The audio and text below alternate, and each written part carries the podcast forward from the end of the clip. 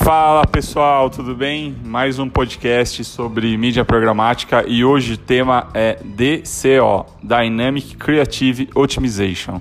O que é o DCO? É uma das ferramentas que fazem parte é, do ecossistema de mídia programática. E o que o DCO faz? Ele cria peças dinamicamente de acordo com o target e de acordo com testes ABs. Então, por exemplo, a gente vai divulgar um carro. E aí tem três. É, a gente pode trabalhar com targets diferentes, né? Eu quero divulgar um carro, é, mas tem o perfil baladeiro, tem o perfil surfista, tem o perfil que é pai de família. Para cada um desses targets, a ferramenta de DCO vai trocando os banners. Ele coloca um banner com fundo de praia, quando é para o surfista, um, uma balada quando é para o baladeiro e uma casa uma família em imagem de fundo quando é o pai de família.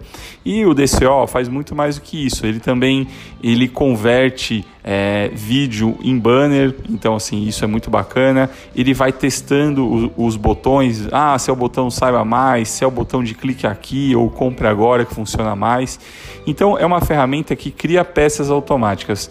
Um grande custo das agências de publicidade é a produção de peça, né? Eles ficam lá, tem cinco estagiários, tem diretor de arte, ficam produzindo mil peças. Hoje em dia não precisa mais com um DCO.